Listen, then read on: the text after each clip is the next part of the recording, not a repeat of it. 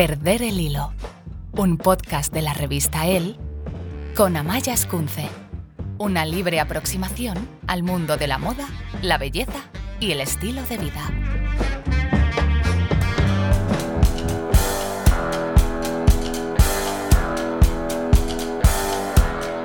Todas las mujeres que quiero han estado alguna vez a dieta. Todas han controlado su alimentación o su cuerpo. No sé en qué momento empieza. Pero poco a poco se cuela un pensamiento que se resume en que mi cuerpo necesita ser cambiado. No está bien como está. Puede ser la cadera, los muslos, meter tripa, también el pelo. Demasiado en algunas zonas, poco en la cabeza, liso, rizado. Las manos vastas, los pies demasiado grandes o pequeños o torcidos. Cosas que en realidad no se pueden cambiar. Siempre mm, ha sido muy importante el tema del peso en mi vida, vamos, siempre ha estado como muy presente. Y, las inseguridades que te crea todo eso, pues, pues eso hace mucha mella en, en tu personalidad. Hay un bombardeo constante, redes sociales, televisión, de cánones de belleza con los que te comparas inevitablemente. Mis complejos vienen directamente de la opinión de la gente y de sus comentarios hacia mí, hacia cómo es mi cuerpo, cómo es mi físico. Y al final, pues me he tirado toda la vida sintiéndome súper insegura con muchas cosas de mi cuerpo que a día de hoy agradezco. He engordado. Yo es que soy de caderas anchas. Siempre tengo tripa. Esta manera de hablar de nuestros cuerpos tiene su propio nombre. Existe un ensayo que se llama Fat Talk una perspectiva feminista de Denise Matz que explica que este tipo de autocríticas, tan comunes, produce un alivio personal a corto plazo. Produce también una intimidad entre las personas y da cierta tranquilidad. Pero a largo plazo está relacionado con depresiones, con tener una pobre imagen, con trastornos alimentarios, vergüenza corporal, ansiedad social y baja autoestima. ¿Cuántas veces has comentado delante de tus amigas lo que estaba mal de tu cuerpo? Lo que querías cambiar o corregir. Pero ese es el problema, ¿no? A las mujeres nos han estado lavando el cerebro durante toda la vida para que odiemos nuestros cuerpos. Es un hecho. Y todo lo que nos rodea está ahí para recordarnos lo imperfectas que somos. Y que todo en nosotras está mal. Y que necesitas parecerte a esto. Así que intenta ponerte de pie enfrente del espejo. Quítate la ropa y no te muevas. Solo acéptalo y no lo juzgues. Es lo más difícil que he hecho nunca. Emma Thompson.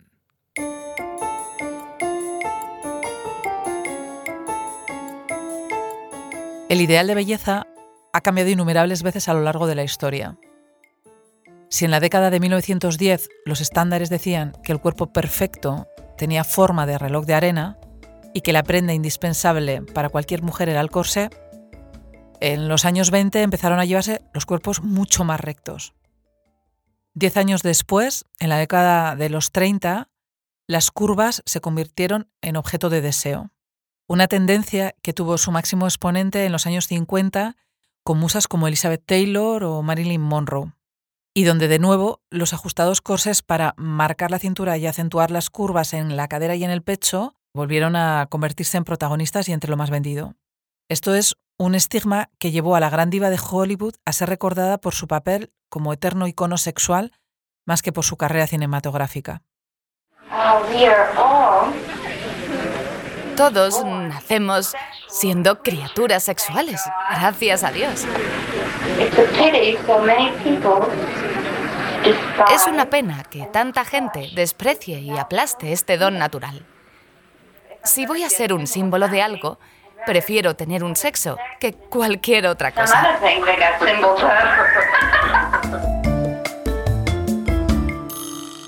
Pero tras el boom de las curvas comenzó a gestarse un nuevo estándar de belleza que dejaba atrás todos esos volúmenes. Los cuerpos esbeltos de las supermodelos de la década de los 80 y 90 se convirtieron en el ideal al que toda la sociedad aspiraba. Todos nos acordamos de los cuerpos de Claudia Schiffer, Cindy Crawford, Elle Macpherson, Naomi Campbell. Sus figuras altas, delgadas y atléticas inundaron las pasarelas de todo el mundo. El problema llegó cuando en los 90 esa tendencia derivó hacia lo que se conoce como el heroin chic. o dicho de otro modo, cuando la extrema delgadez se convirtió en un imperativo estético. Pero ¿quién decide cuál es el estándar de belleza? ¿Qué es lo que dicta que un cuerpo es más válido que otro? Desde diseñadores hasta modelos, pasando por las revistas, la industria de la moda en su conjunto juega un papel determinante en la percepción de cómo debe ser el cuerpo ideal. No tanto porque lo cree, porque sea el que causa ese ideal, sino porque lo refleja y puede aumentarlo. My name is Susanna and I'm a fashion model. Me llamo Susana y soy modelo de moda. Antes era atleta. Mi agencia me pidió que perdiera masa muscular dejando de comer y de hacer ejercicio. Seguí ese consejo y pronto desarrollé anorexia seguida de bulimia. Estaba muy débil y deprimida todo el tiempo. Perdí la regla durante tres años. Tenía problemas con los dientes, la tez grisácea, la piel seca. Se me empezó a caer el pelo.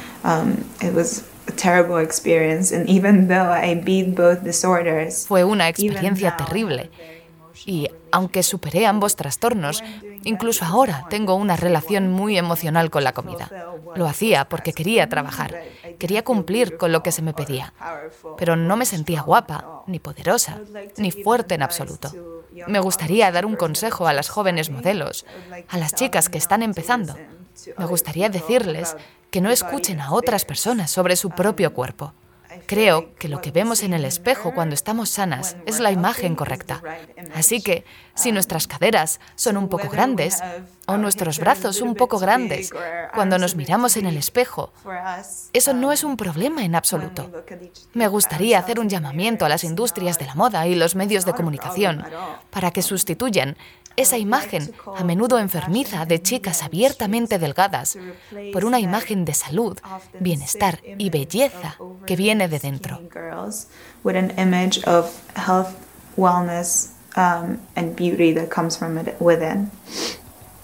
Fue la industria de la moda la que en los 90 popularizó la tendencia del heroin chic tras una sesión de Kate Moss para Calvin Klein.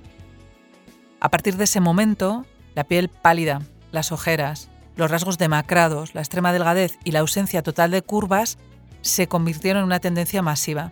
Una estética que se extendió como una pandemia por toda la industria y que maquillada de naturalidad y justificada como una herramienta para alejarse de los exuberantes e inalcanzables cuerpos de las supermodelos, ocultaba una realidad mucho más oscura.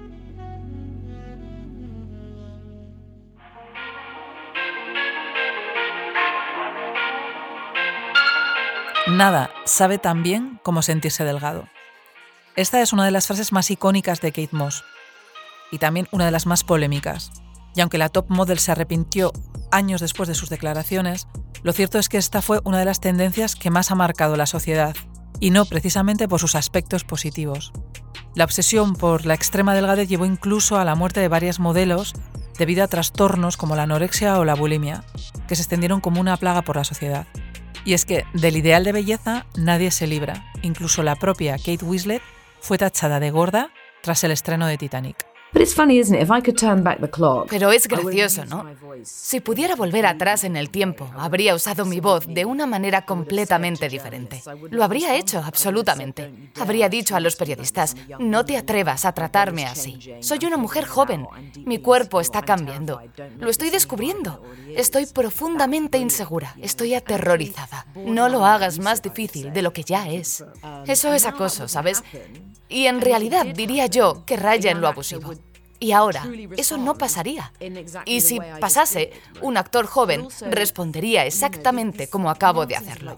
Pero también esta tontería de hacer comentarios sobre los cuerpos y el aspecto de las mujeres está mejorando, pero aún nos queda mucho camino por recorrer. Incluso si una actriz está en una alfombra roja y resulta que está estupenda con lo que lleve puesto, el hecho de que la gente diga, tiene una figura estupenda o parece muy tonificada. No lo digas. No decimos eso de los hombres. Es algo tan irresponsable y que además retroalimenta directamente a las mujeres jóvenes que aspiran a ideas de perfección que no existen, que aspiran a tener los cuerpos que la prensa dice que tenemos. Es solo durante una noche y solo una noche que usamos ese maldito vestido. Y créeme, el mío, me lo quito en cuanto estoy en el coche de camino a casa. Y estoy en pijama. Así es como es.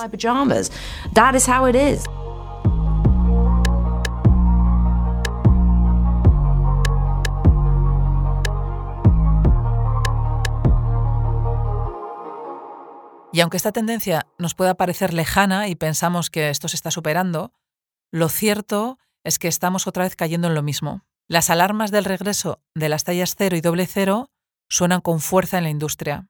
La extrema delgadez de las modelos como Bella Hadid o la visible pérdida de peso de Kim Kardashian, que hasta ahora había sido un icono de las curvas por antonomasia, nos avisan de lo que podría estar por venir. ¿Vuelve la talla cero? ¿Estamos preparados para hacerle frente esta vez? Naomi Wolf, autora del mito de la belleza, uno de los libros más famosos sobre mujer y feminismo, reflexiona sobre esto.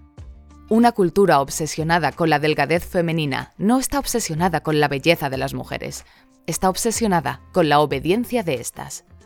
La dieta es el sedante político más potente en la historia de las mujeres. Una población tranquilamente loca es una población dócil.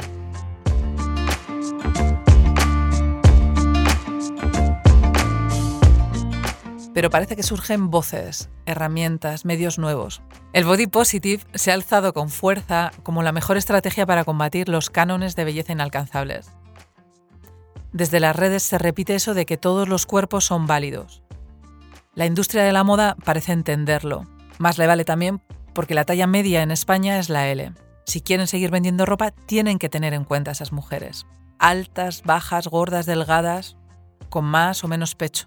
Una imagen corporal más positiva cala cada vez con más fuerza y se convierte en la principal forma de hacerle frente al temido regreso de la talla cero. El feminismo también lleva años intentando combatir toda esa carga sobre las mujeres. Victoria Lozada es especialista en esto, en body positive o body neutrality, y además es eh, influencer y nutricionista y divulgadora en redes con su cuenta Nutritionist is the New Black. Victoria, eh, ¿body positive o body neutrality? Sí, pero es verdad que Body Positive me gusta mucho, pero creo que, eh, es más apropiado para la nutrición, el neutrality y, la neutralidad corporal, la, nutrición no pesocentrista es lo que básicamente me, me he formado y eh, la verdad también me gustan mucho los trastornos de la conducta alimentaria, lo cual también tiene bastante relación. Entonces, eh, básicamente ese es el, el área en el que estoy en este momento. ¿Por qué todas las mujeres que yo quiero se han puesto alguna vez a dieta? Mira, las que quieres y las que no también, porque nosotras todas hemos pasado por al, menos una dieta en la vida o, o mínimo conocemos a alguien ¿no? que, que, lo ha hecho y, y esto es por muchos factores, ¿no? Uno de ellos es que la industria de las dietas, la industria de la cultura de la dieta, está básicamente enfocada hacia el cuerpo de la mujer. Es cierto que el de los hombres no es una excepción, pero pero todas las, toda la, publicidad, todo el marketing, toda la industria que está en torno a las operaciones, en torno al adelgazamiento y, y en torno a todo lo que sea moldear y modificar el cuerpo, está casi toda sujeta a, dirigida a, mujeres, ¿no? Y, y esto pues eh, tanto a nivel de, la industria como a nivel de presión social, presión estética y cánones de belleza, hay una combinación allí que hace que todas tengamos estas, esta necesidad e incluso sensación de que nunca es suficiente, ¿no? de que siempre hay algo que podemos eh, modificar o a lo que podemos llegar. Y por supuesto los cánones de belleza, las redes sociales y todo lo que a nuestra sociedad le rodea no es una excepción de, cómo esta presión llega a nosotras. ¿no? Y por supuesto los estudios también indican que, que a nivel de publicidad y lo que vemos en las redes nos influye muchísimo también en cómo vemos nuestra imagen corporal, ¿no? Entonces, es una historia muy larga de cánones de belleza más industrias de, de dieta. ¿no? ¿Y qué le dirías a mujeres? Porque, o sea, yo todo esto que me cuentas lo entiendo, además yo trabajo en una revista femenina, que de alguna manera hemos sido la caja de resonancia de todo esto. Em, pero, ¿qué le dirías a todas esas mujeres? Yo conozco a muchas mujeres que no solo es que estén a dieta, es que todo lo que comen o cuando comen eh, no, es, no es relajado. O sea, siempre hay un punto de insatisfacción o de culpabilidad o de control? Eh, ¿Cómo ayudar a que esto no se extienda? Wow, sí, es una pregunta buenísima porque em, la alimentación puede ser como a veces la única herramienta que sentimos que tenemos para poder sentirnos que pertenecemos en la sociedad, poder sentir que recibimos comentarios positivos, em, que alguien nos admire, eh, básicamente que, que, que, que pertenezcamos a la sociedad y que alguien nos quiera. Entonces yo creo que hay muchas herramientas que podemos, que podemos utilizar para al menos dejar las dietas a un lado, porque esto no significa dejar de cuidarnos, no significa dejar de estar pendientes de nuestra salud, no significa eh, promover con, eh, dejar de promover conductas saludables, no dejar de hacer ejercicio para nada. Significa hacerlo desde un punto de partida que no sea siempre desde el auto-odio, no sea siempre desde el odio a mi cuerpo, no soporto mi cuerpo, lo quiero modificar a cada rato. Y, y, para esto tenemos varias cosas como la aceptación corporal, el body neutrality, el seguir a cuentas eh, o incluso a recursos que puedan fomentar la diversidad corporal, que dejemos de seguir solamente a personas o, cuerpos o cuentas o, publicidades que solamente nos muestren un solo tipo de cuerpo, em, hacer todo ese tipo de acciones, ¿no? hacer limpieza de redes, eh, trabajar en aceptación, trabajar en verdadera sabiduría nutricional y sobre todo encontrar movimientos, por ejemplo, que no, que no los hagamos del castigo, sino desde el disfrute. ¿no? Eh, todo esto puede ayudarnos. En uno de, he leído algunos libros estos días eh, en torno a este tema, en uno de ellos hablan de que eh, de alguna manera tenemos asociados valores positivos a estar delgado. Por ejemplo, eh, tienes voluntad, que tienes capacidad de control, no solo estéticos, sino que eres una persona delgada, entonces serás una persona ordenada. Si eres una persona delgada, serás una persona efectiva. Eh, y que a nosotros mismos nos medimos así. Entonces, que tú cuando has engordado sientes que has perdido el control o no quieres que te vean, no, no solo por una cuestión física, por una cuestión moral. Eso no, sé si es moral, pero ¿cómo se combate eso? O sea, ¿cómo ayudamos a construir? Porque lo otro que tú me estás hablando es estético de alguna manera, es enfrentarte a ver que hay mucha gente distinta y hay muchos cuerpos distintos, pero este punto que es más un poco más educacional, que está tan metido en nuestra cabeza, ¿cómo lo sacamos de ahí? Wow, sin duda, yo sí, yo sí creo que también tiene una carga moral muy potente, realmente sí la tiene. Em, hemos creído toda la vida que, bueno, toda la vida más reciente, ¿no? porque no siempre ha sido así, pero al menos nuestra historia más reciente hemos visto y se nos ha dicho que las personas delgadas eh, son las exitosas, son las que van a tener más empleabilidad, son las que tienen más fuerza de voluntad, ¿no? Son como superiores en sociedad, ¿no? Entonces, es cierto que, que cuando entendemos que no se trata de fuerza de voluntad, sino que no tiene nada que ver, no es, nuestra culpa que nuestro cuerpo sea de, determinada forma. Eh, nosotros no podemos decidir si nuestro cuerpo engorda o adelgaza 100%, no, no podemos controlarlo todo el tiempo.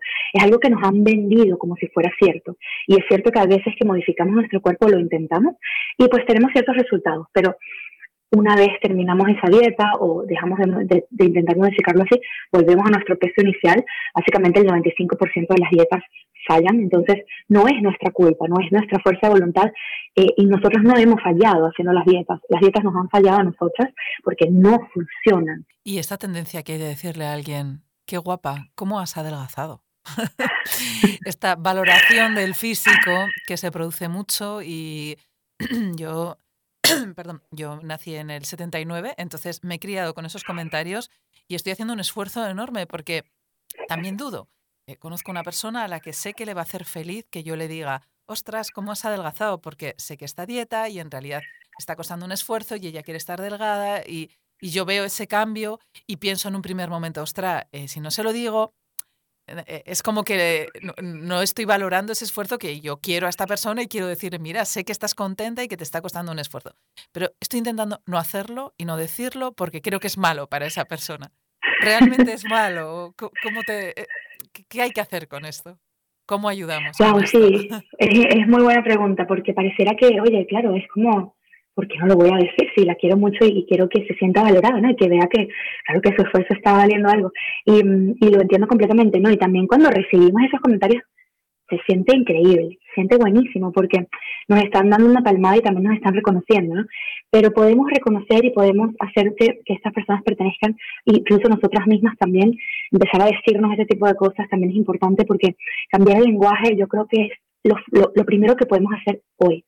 ¿No? Hay muchas cosas que no podemos cambiar, las, hay muchos cánones de belleza que no están bajo nuestro control y, y, también incluso los comentarios de la sociedad no, no podemos controlarlos, pero sí podemos nosotras em, empezar a, referirnos y a ser cumplidos en base a otras cosas, ¿no? Por ejemplo, en este caso en concreto, por ejemplo, podemos decir, oye, eh, me alegra que, que estés feliz o eh, te veo, de, veo que estás haciendo un gran esfuerzo, espero que tú estés bien o te veo em, que estás cómoda o otra, otro tipo de, comentarios que no tengan que ver con el cuerpo, ¿no? E incluso también eh, ya no solamente elogiar, sino eh, o, decir cumplido, sino preguntar, oye, ¿cómo estás?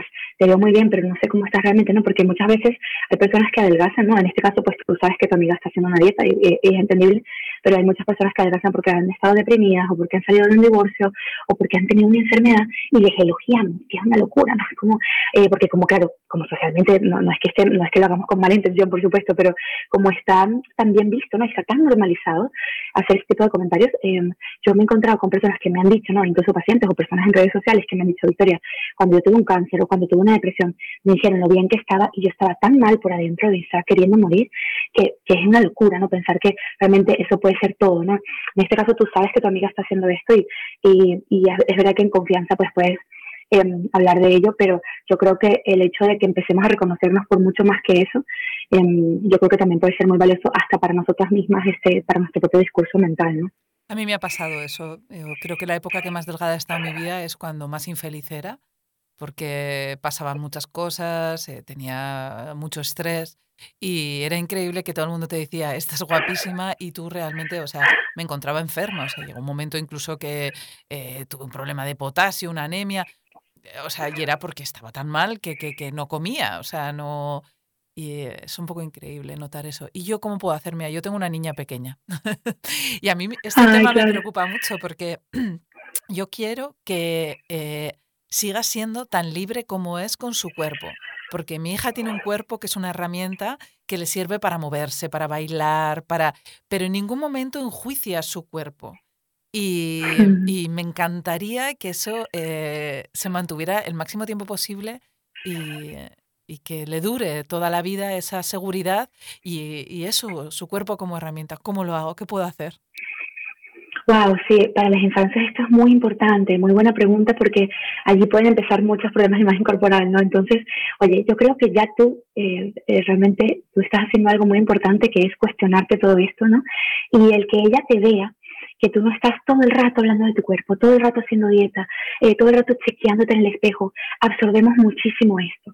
Em, incluso aunque tú no la pongas a ella dieta o no le digas nada a ella, el hecho de que vea en casa ¿no? este tipo de conductas, pues la vamos absorbiendo. ¿no? Em, yo sé que también en el mundo exterior hay muchas cosas que no van a estar bajo nuestro control, pero el hecho de que en casa ya estemos protegiendo esto y demos un espacio seguro para la diversidad corporal y para el simplemente existir en nuestros cuerpos y habitarlos desde allí, ¿no? Desde lo que, puede, desde lo que pueden llegar a ser, es muy importante, ¿no? Yo creo que ese es el primer paso.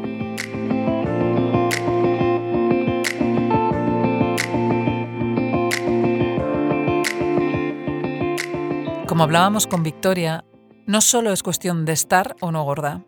Ser capaz de mantenerse delgada está dentro de lo valorable, lo bueno, lo que está bien porque significa que te controlas, que tienes la voluntad para someter a tu cuerpo. Conozco muchas mujeres ahí, en, ese horror de control. La actriz de Ali McBeal, Portia de Rossi, explica en su autobiografía su trastorno alimentario. Entre otras cosas, se da cuenta de que asocia la delgadez con valores morales. Cree que la gente delgada debe llevar una vida más ejemplar, ser más ordenada, más exitosa, más capaz. Recuerda que incluso ella misma, en clase de historia del arte, le había respondido al profesor que le pedía que explicara por qué no le gustaba Kandinsky, que ella respondió, pinta como si fuera un gordo. Prefería a Mondrian. Mona Choyet, en Belleza Fatal, explica cómo Portia de Rossi, en un momento en el que no consigue bajar de los 59 kilos, lamenta que su cuerpo siempre tenga la última palabra. Piensa que su cuerpo la odia, fórmula que revela esa disociación que la anorexia lleva al extremo. Cuando pese a todo logra bajar de peso, se regocija con la idea de ofrecer a su madre, cuando vuelva a Australia, la imagen de una muchacha determinada, una mujer que tiene el control de su vida y que consigue vencer al demonio.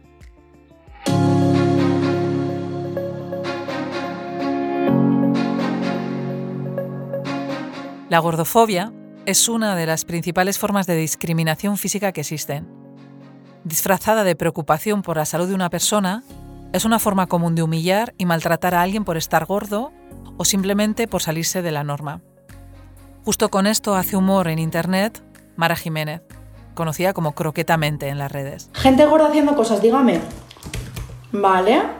Le dijiste hace un mes que la obesidad es una enfermedad y un mes después sigue estando gorda. Mm, entiendo. Eh, mira, para esos casos tengo que hacerte el test rutinario, ¿vale? Son tres preguntitas. A ver, la primera, ¿tienes estudios de medicina? No, vale. ¿Te preocupa también la salud mental de esa persona? No, nada, es una pregunta rutinaria para saber tus conocimientos sobre el concepto salud. Solo te preocupa la física, ¿vale? Y la última, si nunca es hipotético, esa persona gorda llega a morir de un empache de ultraprocesados, ¿tienes la obligación por escrito de pagarle el funeral o cualquier coste que acarree? Tampoco. Vale, pues según los resultados del test, lo que pasa es que no reúnen las condiciones para opinar. No opinar así en general. Venga, de nada, hasta luego. Parece que TikTok podría ser una herramienta para combatir todo esto.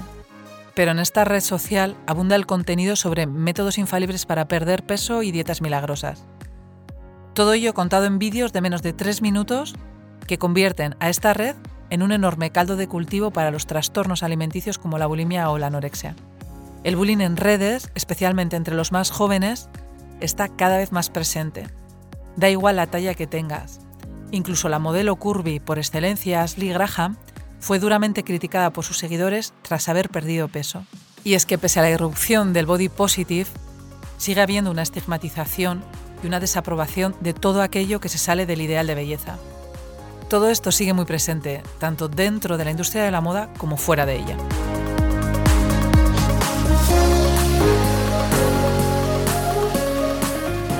Marta Camín es modelo curvy, estilista. Cuéntanos un poco qué significa todo esto y qué relación tienes con el mundo de la moda. Eh, bueno, yo mi, el 99% del contenido que hago en redes sociales es de moda pura, moda de hablar de desfiles, colecciones, tendencias, pero como trabajo, llevo en el mundo de modelo desde los 14 años, eh, siempre intento ponerlo un poco desde el mundo de la moda siendo una persona curvy o siendo una persona con una talla no normativa dentro del mundo de la moda.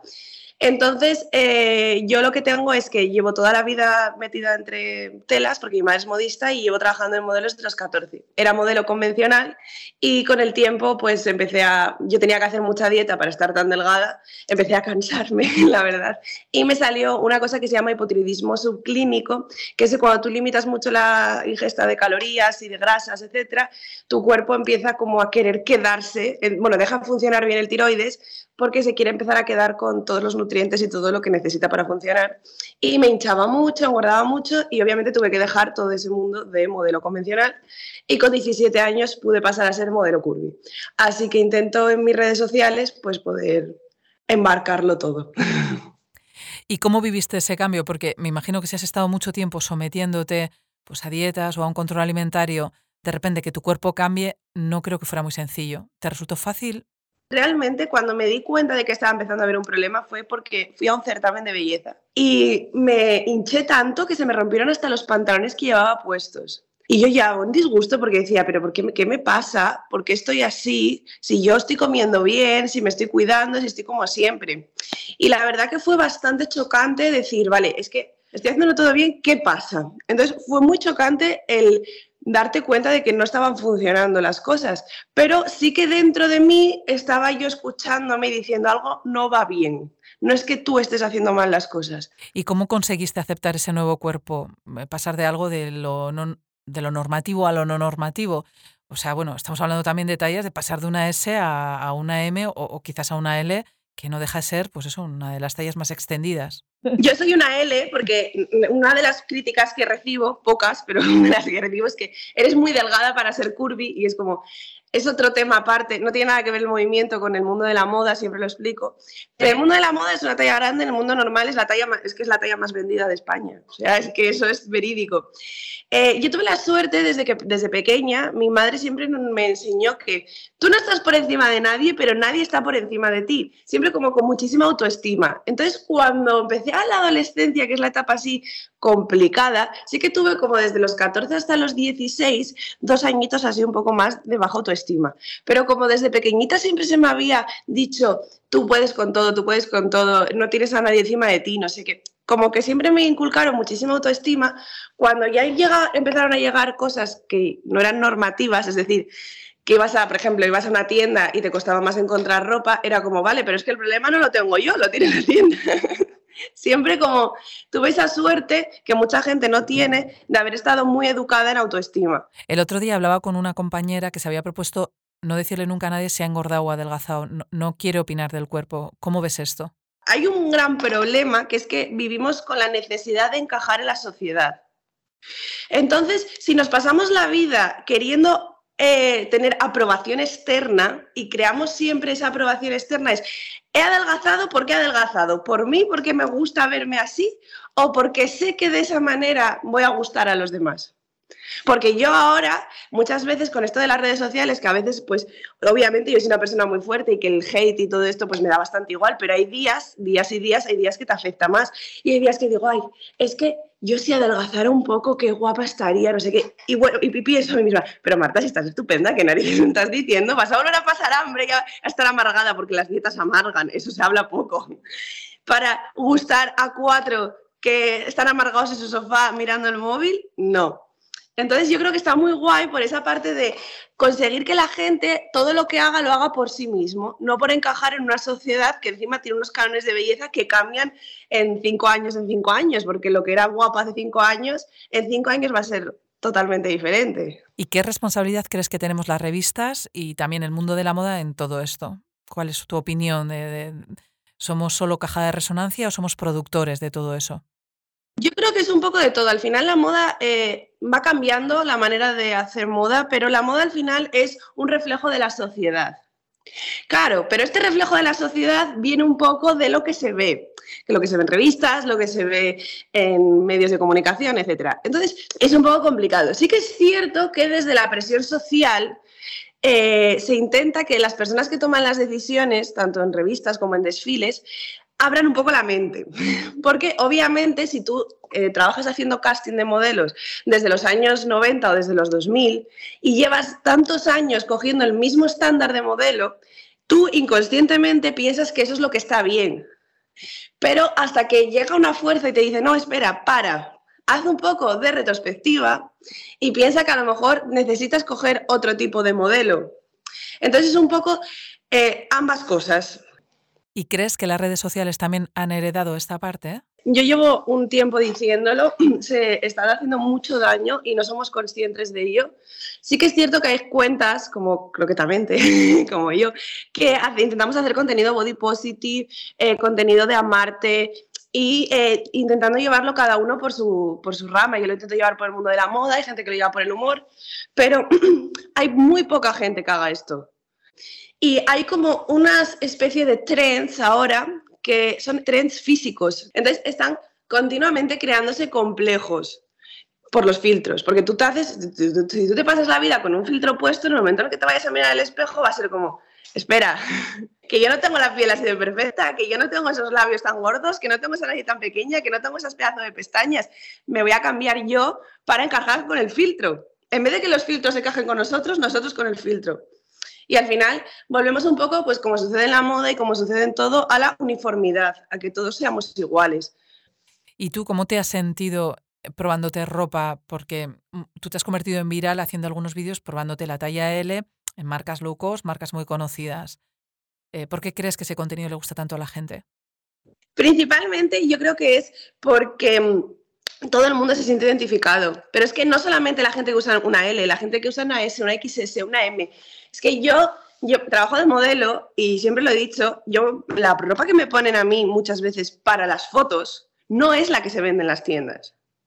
Es ropa de muestrario, ropa que se hace especial y encima está súper ajustada por atrás, me ponen manguitos para que quede bien.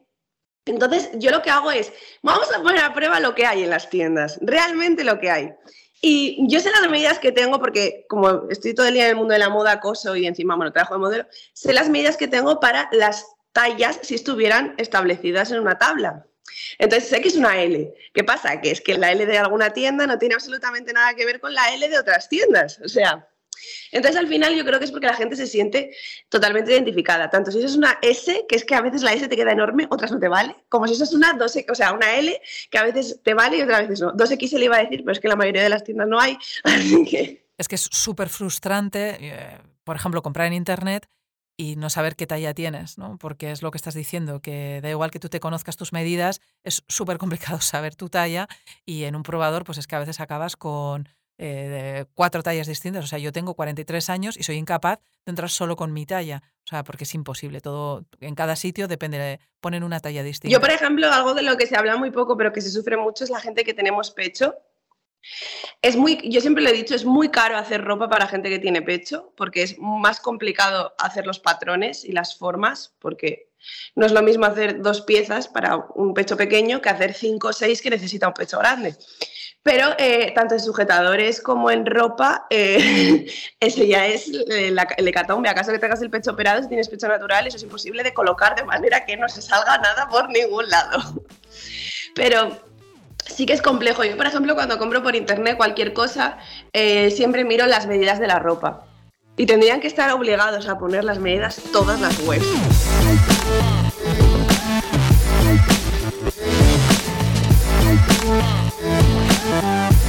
Entonces es verdad eso que decía Keith Moss, que nada sabe tan bien cómo sentirse delgado. Jennifer Lawrence no piensa eso para nada. No, creo que la gente está hecha como está hecha. Hay una frase de Kate Moss que dice, nada sabe tan bien como la delgadez. Y yo puedo nombrar muchas cosas que saben mejor que la delgadez. Pan, patatas fritas, un cheesesteak con patatas fritas.